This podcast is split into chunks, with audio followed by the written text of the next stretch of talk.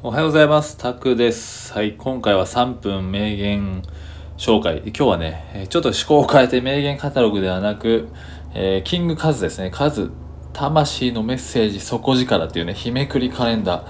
えー何年前から持ってるかわかんないですけど、僕はずっとね、持ってる カレンダーからね、今日、えー10日？今日10日ですよね。違う ?10 日ですよね。10日ということでね、はい、10日はね、のカズさんの名言がいいなと思ったので、ちょうどね、えー今日のネタを考えてる時に、あすごいヘリコプターがうるさいんですけど。はい。あのねカズさんの、えーヘリコプターじゃないかな。はい。キングカズのね名言を紹介します。はい。これですね、えー人生は成功も失敗も五分と。諦め諦めないことは肝心だと。ってことですね。人生は成功も失敗も五分。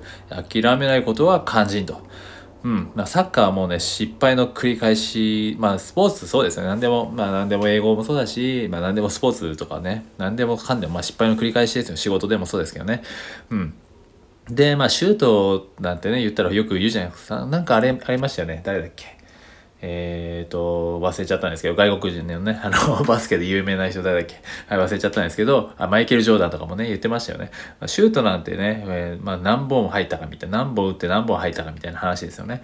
はい、まあシュートなんてね、やっぱ20本いって1本入るかどうかですよね、サッカーとかもね。まあその1本のために、こう、毎日厳しい練習をすると。まあそのね、えー喜びはね、日々の苦しみに勝ると。はい、総じてね、人生は成功も失敗も五分と五分と。諦めないことが肝心だっていうことですね。